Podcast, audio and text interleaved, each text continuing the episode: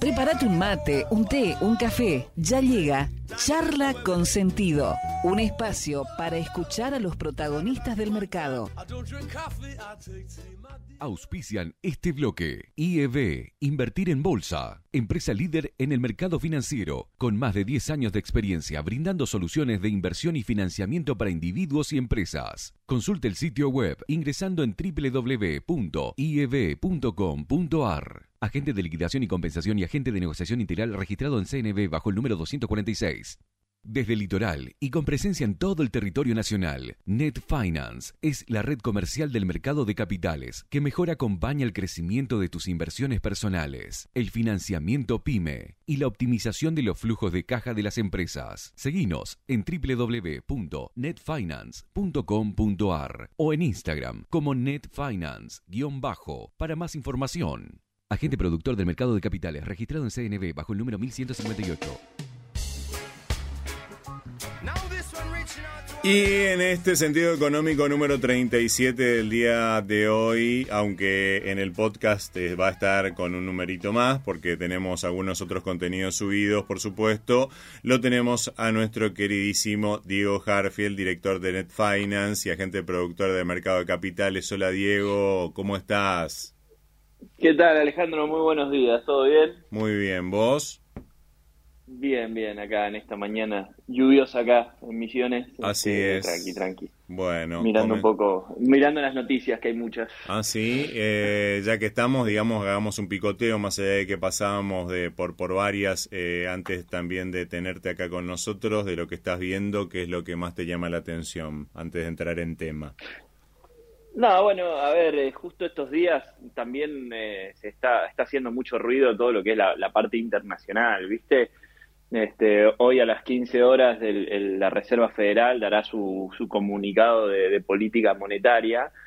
Este, y bueno, eh, ya se sabe que, que la Reserva Federal durante un tiempo, nosotros lo veníamos hablando, eh, después de una política monetaria muy laxa debido al COVID, este, siempre sostuvo esta, este discurso de que la inflación era transitoria y que luego iba a volver a, a, su cauce, digamos, a su, a su camino normal, y bueno, esto se fue desmadrando este, un poco y, tocó algunos picos del 8% anual, y bueno, eso llevó a la, a la Reserva Federal a tener que ser mucho más, más duro, digamos, con, con su política monetaria, así que hoy se espera una suba de tasas de, de medio punto porcentual, que es algo bastante agresivo, y en, algunos casos dicen que el, para el mes que viene este, se espera 0,75 de suba, en otros casos otro medio, pero bueno, todos los meses va a ir subiendo y además hoy eh, comunica la Reserva Federal eh, de cuánto va a ser el, el- el- lo que se llama el quantitative tightening. A ver, eh, ¿cómo lo explico? Eh, durante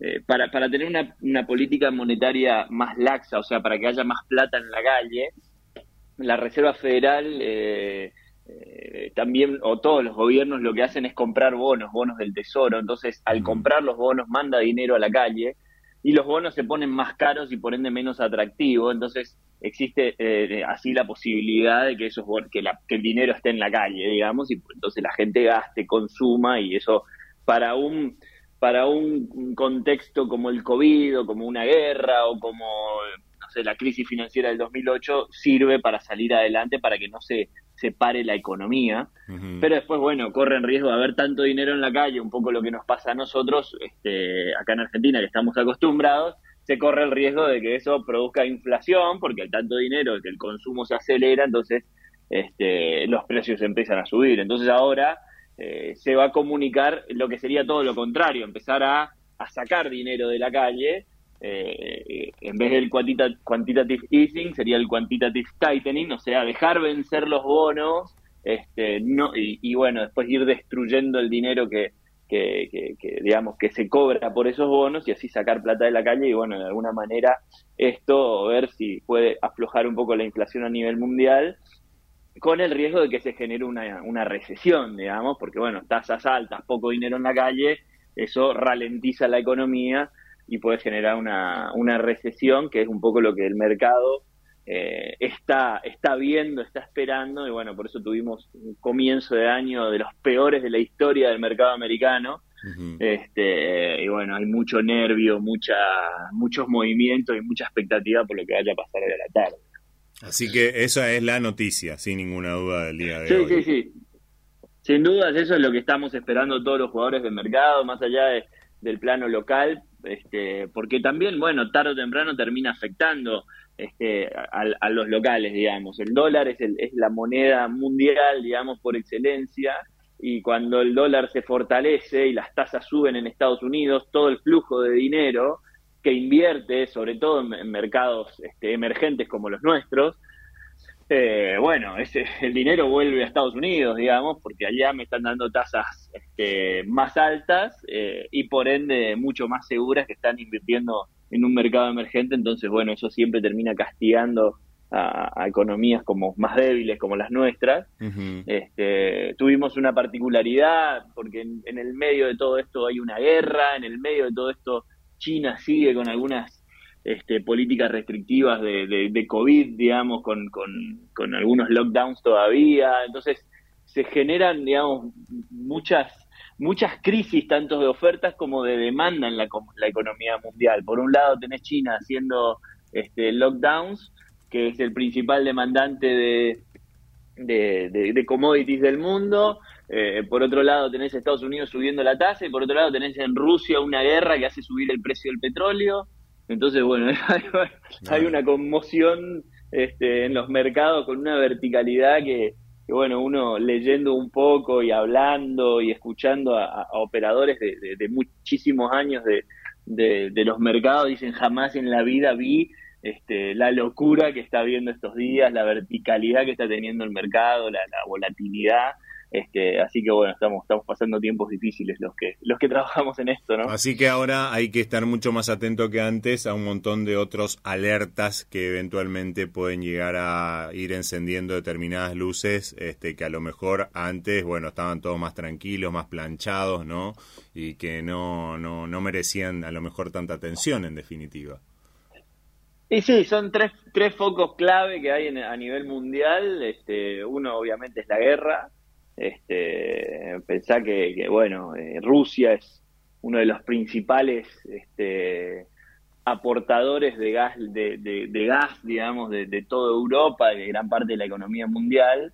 Este, y bueno, hay una amenaza constante con cortar esos suministros, digamos, peleas, los rusos quieren cobrar en rublos, digamos, la exportación de gas etcétera, y todo eso genera una, una subida del precio del petróleo también, pues generando, después tenés, insisto, eh, bueno, la, política de COVID cero que tiene China, con algunos todavía este, parates total, entonces eso hace que, que haya una ralentización de la economía mundial, porque si China no demanda, no demanda commodities, este, bueno, ahí empieza a pegarle a economías como la de Brasil, como la de Australia, porque Brasil es un príncipe, nosotros también, digamos, soja, este, pero Brasil sobre todo mineral de hierro, este, petróleo, con, bueno, gran parte de toda su producción la vende a China y si China no te demanda, entonces empieza a castigar un poco a, nosotros, a Brasil y por ende a nosotros también.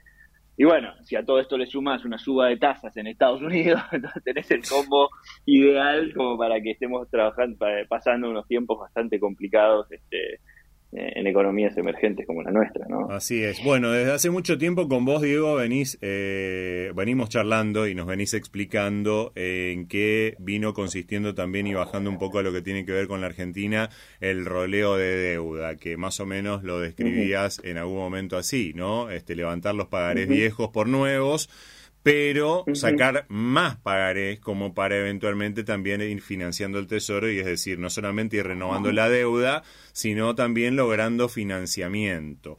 Eh, hace algún tiempo, eh, justamente eh, hablando de ese tema, señalaba Seba Bordato acá en, en, el programa de que, bueno, esa era una de las batallas que venía ganando y venía teniendo un resultado positivo la gestión de Martín Guzmán al frente del Ministerio de Economía pero parece ser de que en la última eh, rueda, digamos, de, roleo de deuda, esto empezó a cambiar un poco, ¿no? Sí, a ver, acá, eh, ¿cuál es el inconveniente y cuál es también la ventaja que tiene el gobierno? Al haber cepo, este, entonces, bueno, los pesos ya, por un lugar, no, no van al dólar, digamos, porque nadie puede comprar dólar acá, el dólar oficial. Eh, en segundo lugar, vos podés acceder al contado con liqui, pero ya no todas las empresas pueden acceder al contado con liqui, o sea, no pueden comprar dólares ni a 200, este, porque bueno, hay muchas restricciones, que si importaste no puedes comprar, que, que si recibiste tal o cual subsidio no lo puedes comprar, entonces la verdad es que la gran mayoría de las empresas que prefieren acudir a alguna importación porque el dólar lo ven barato a 110 pesos y entonces se capitalizan comprando máquinas, etcétera, etcétera, importadas.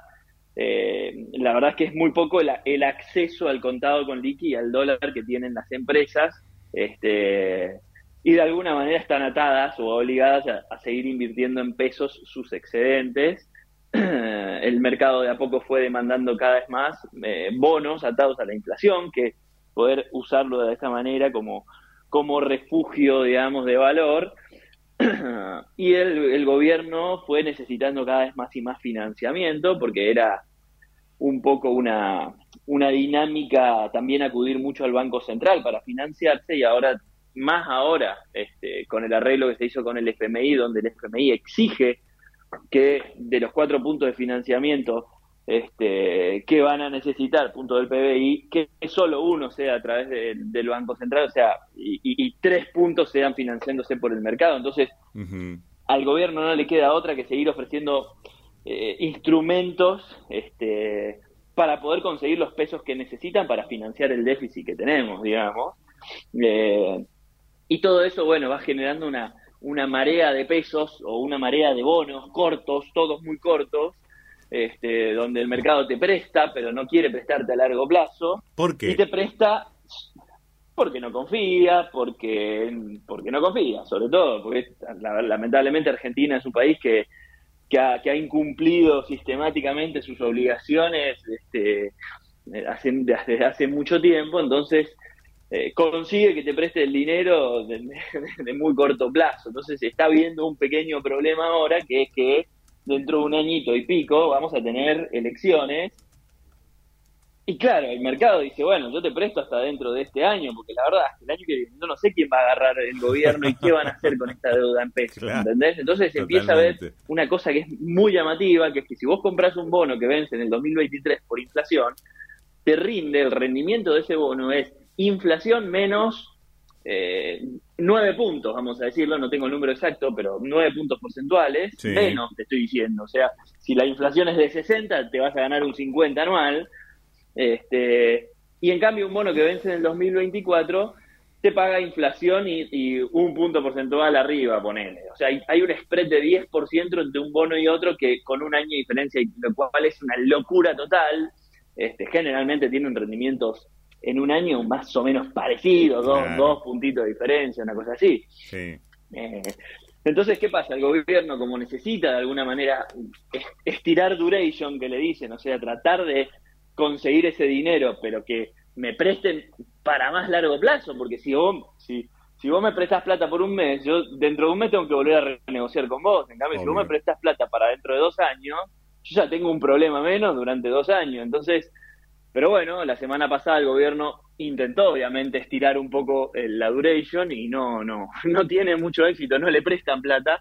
Así que la semana que viene mm, seguramente viene una nueva licitación de deuda con seguramente bonos bastante cortos porque eh, hay una necesidad de financiamiento, o sea, el mercado, el gobierno necesita los pesos este, y para eso tiene que tentar con lindas tasas. Claro. entonces, bueno, ahí es donde todo el mercado decir vamos todos a la licitación porque también hay un compromiso, digamos, con el FMI que van a dar tasas reales positivas. Entonces, entran todos a la licitación y a ver si, si el gobierno termina regalando un poco de, rendimiento, digamos, con tasas reales positivas en, una licitación que va a ser la semana que viene, que yo no tengo duda que va a ser buena, este, pero va a ser corta, digamos, otra vez. Y así se va a ir se va a ir acumulando toda todo el grueso de la deuda, que es un montón de guita, este, en vencimientos de acá a un año.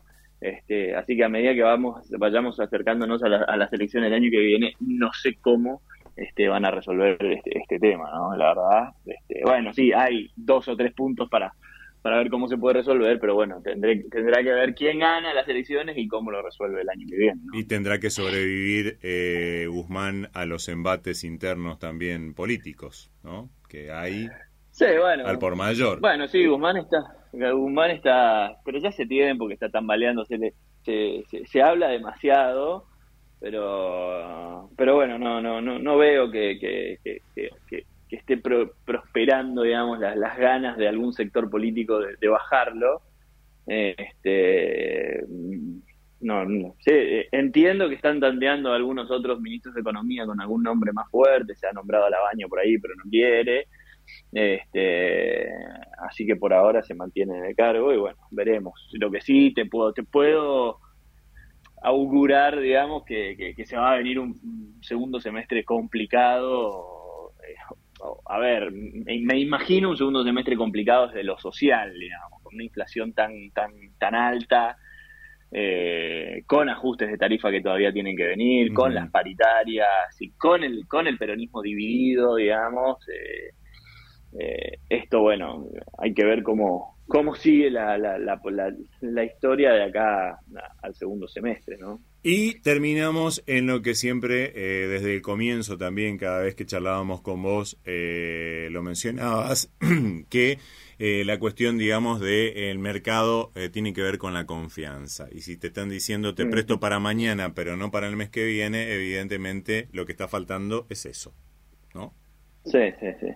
Sí, sí, sí, totalmente. Y acá el riesgo más grande está en que todavía hay un dejo de confianza este, y te están prestando, digamos. El problema está en qué pasa si eh, no te lo prestan más, digamos. Pero bueno, a ver, como hay inflación, la gente no se va a quedar guardada con pesos. El mercado, eh, el mercado se tiene que, de alguna manera, está obligado a colocar esos pesos en algún lado. Eh, porque si vos te quedaste un mes con pesos, perdiste 6-7% contra la inflación, entonces no, no. Pero bueno, eh, hay que ir viendo la dinámica, los mensajes que van bajando, no solo el gobierno, sino la oposición también, este, y a partir de ahí viendo cómo, cómo va caminando, digamos, la, la, confianza del mercado este, con todas estas colocaciones, teniendo en cuenta que gran parte del dinero que capta el gobierno, y esto es, ustedes dirán, bueno, pero todo esto a mí no me, no me influye, bueno, sí, te influye porque gran parte del dinero que capta el gobierno es dinero que está en el banco, digamos, o sea, tu platita está ahí en el banco, el banco se lo está prestando al gobierno, y ese es un tema bastante delicado, no vaya a ser que algún día la, situación se complique, entonces por ahora está todo muy tranquilo y no, no, hagamos mucho ruido y, tengamos cuidado, pero este, bueno, vamos a ver si cómo sigue esta novela. Claro, porque hay varios analistas que están poniendo el foco ahí y están mirando un poco también los números de cómo se va incrementando eh, de manera bastante significativa la deuda indexada en pesos que tiene, que tiene el gobierno, ¿no? Sí, sí, sí. No solo la deuda en pesos, sino la deuda que tienen los bancos. Este, o sea, que el gobierno tiene contra los bancos. claro. con los bancos. O sea, que el dinero de la gente está comprometido ahí. Eh, salió una nota hoy en los diarios hablando del tema. Este, y sí, es un tema que genera ruido, sobre todo porque en, en la crisis del 2000, este, de los 2000, fue uno de los grandes eh, golpes, digamos, que terminó afectando los depósitos de la gente. Entonces, bueno, pero bueno, eh, siempre que haya confianza y que se, que se vayan cumpliendo de a poco las metas fijadas con el FMI eh, y que hayan mensajes que no sean este, golpistas ni nada de eso, yo creo que este, todo esto está dentro de un plano normal y, debería ser así. Claro. Lamentablemente lo que pasa acá es que eh, se está dando lo que se conoce como el crowding out, donde el gobierno es el que termina por un alto déficit captando todos los pesos del mercado, o sea, toda la financiación que existe va al gobierno y cuando acá lo, lo, más sano sería que sean eh, un poco el gobierno, pero un montón de empresas también tomando deuda, financiándose, entonces poder invertir este, en la economía y así de alguna manera poder crecer, digamos. Pero la verdad es que las empresas hoy, eh, para financiarse, siempre tienen, terminan acudiendo, bueno, a tasas subsidios a tasas subsidiadas que termina dando el mismo gobierno. Este, y bueno, así está un poco todo todo el circuito exactamente no en donde siempre le encontrás una huellita que tiene que ver con el gobierno en definitiva no en cuanto y siempre está, el famoso el Estado presente está, ¿viste? Está presente. claro. Que, bueno, hay que ver. No tan positivamente como.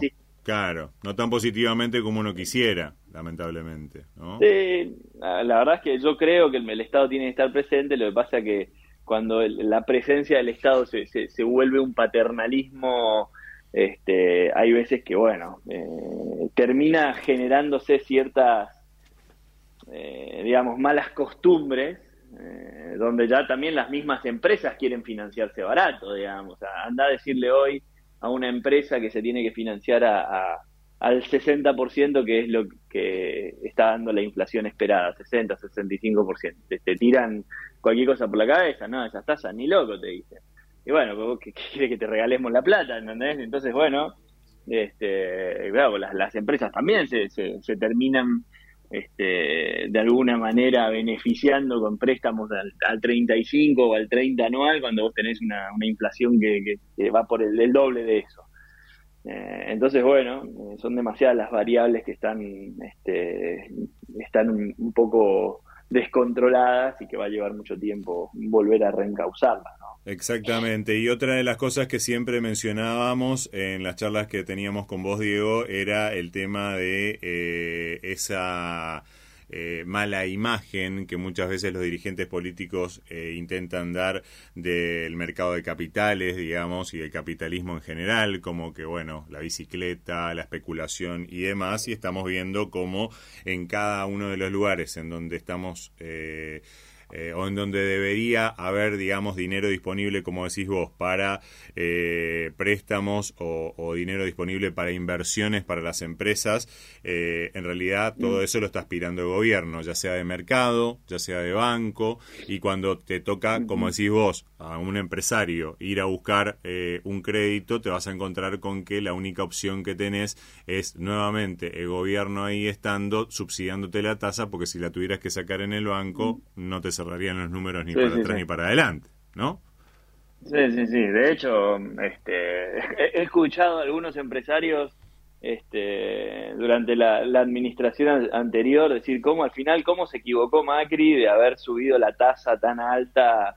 Este, claro, o sea, todos, eh, muchos de los empresarios que conozco no les gusta este gobierno porque porque es un poco antiempresa, vamos a decirlo, pero cuando viene un gobierno más, más ortodoxo, obviamente lo primero que hace es corregir algunas variables, entre ellas la tasa, este, como lo hizo Sturzenegger en su momento, haciendo un shock, lo que se dice un shock de tasa, tratando de, generar este, un poco de, calma con la inflación de esa manera. Eh, y obviamente las, las empresas salieron a, gritar, che, al final no tenemos financiación porque las tasas están tan altas. Y bueno, este, es difícil también andar eh, complaciendo a, todos cuando la costumbre es que regalemos plata para todos lados, digamos. Entonces, eh, nos criamos todos de una manera, eh, tenemos que cambiar esa manera de pensar, este, terminamos pataleando todos, digamos, es muy difícil.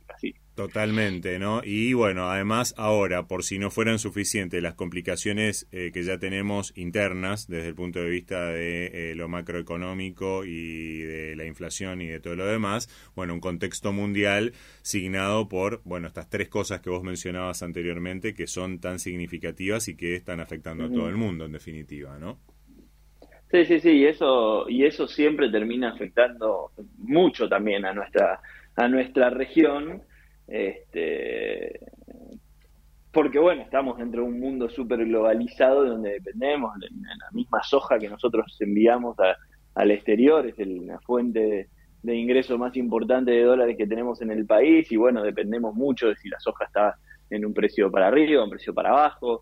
Este, y bueno, hoy tenés un mundo totalmente convulsionado por, por, por, estas tres variables, este, pero la más crítica, las otras tanto la guerra como, como el COVID en China pueden llegar a ser pasajeras, pero una política de suba de tasas puede llevar un tiempito hasta que no se controle la inflación en Estados Unidos. Este, y bueno, mientras no haya un claro rumbo de, desaceleración de la inflación, eh, bueno, eh, vamos a estar viviendo tiempos complicados desde lo financiero y eso, bueno, termina pegando al plano local, que no se fortalezca mucho el dólar porque ahí sí este, que en algún momento puede pegarse otro salto acá el blue y el contado con liqui y empieza a complicarse toda la, historia de vuelta. Por ahora está bastante tranquilo, el contado con liqui venía demasiado desmadrado, digamos, en un momento en enero llegó a tocar los 230 pesos, este, y luego se planchó y ahora viene planchado de hace 3, 4 meses, está ahí en el rango 190, 210, este, y la verdad es que si uno mira el último año y medio del dólar, no le viene ganando a la inflación, porque yo recuerdo al principio del año pasado empezó a 140 pesos el, el dólar MEP, o sea, la suba no viene empatándole a la inflación, o sea que aquel que tiene ahorros dolarizados está perdiendo por todos lados, digamos, porque está el dólar está perdiendo 7% en el mundo y acá en Argentina contra, el, contra la inflación también estás perdiendo. Este, pero bueno, mucha gente siempre decide de todas maneras quedarse en ese lugar más tranquilo y más seguro y, está bien que lo hagan. ¿no? Eh, lo último que te pregunto, Diego, es eh, ¿a dónde, eh, digamos, qué reacomodamiento de carteras también implicó eh, todo este cambio también de expectativa en cuanto a que, bueno, había algunos papeles que antes eh, eran muy atractivos en lo que se refería, digamos, también a, particularmente a, a los bonos que iba ofreciendo el gobierno. Eh, y que dejaron de, de, ser tan atractivos justamente por ofrecer ya tasas mucho más bajas y haber incrementado demasiado sus precios. Eh, ¿cómo, ¿Hacia dónde se está apuntando en ese sentido? Mirá, yo mm, eh, particularmente esperaría la licitación de la semana que viene, a ver este, qué ofrece el gobierno. Eh, seguramente ofrecerá alguna letra contra inflación no muy larga. Ya tener algún papel que te rinda algo parecido a la inflación en pesos es un buen resguardo, digamos, porque la inflación viene, si bien se tiende a uno a creer que ahora debería aflojar un poco, sobre todo si los commodities a nivel mundial empiezan a aflojar, este, garantizarse una, una protección contra la inflación no es poco en Argentina y seguramente la, semana que viene en esta licitación habrá mucha demanda. Este, y bueno, la otra opción es ser muy, digamos, sigiloso en buscar algunas acciones argentinas que, que bueno, la verdad es que la economía en sí no está funcionando tan mal, digamos, está creciendo, se espera un buen crecimiento para este año. El problema es, es un poco lo, financiero que está un poco desmadrado, pero, pero se está generando empleo, se está creciendo, entonces eh, hay algunas empresas que están ganando dinero y habría que, buscar ahí este, la manera de, de bueno, animándose también a la volatilidad, de volver a comprar acciones argentinas que en algunos casos están, están realmente muy baratas y el que no quiera correr riesgo argentino, bueno, a, pesar de todo el, movimiento este que está viendo, la verdad es que, eh, bueno, Estados Unidos se, se pegó un golpe bárbaro y, también es una buena oportunidad quizás comprar algunos CDRs, que es la manera de uno poder comprar acciones este, de las empresas más grandes del mundo y que están a buen precio. Obviamente si se viene una recesión en los siguientes dos o tres años pueden llegar a seguir bajando, este, pero también es una manera de estar dolarizado y, resguardado en, algún lugar bastante más seguro que, Argentina, ¿no? Excelente. Diego, eh, te agradecemos mucho por, por tu tiempo como siempre y bueno, un lindo panorama, digo, bueno, el panorama no es muy lindo, pero digo, este, un, amplio panorama, este, más bien ese sería el adjetivo eh, para esta charla que mantuviste con nosotros. Perfecto, fue un placer, Ale. Igualmente, hasta la próxima, dentro de poco. Chao.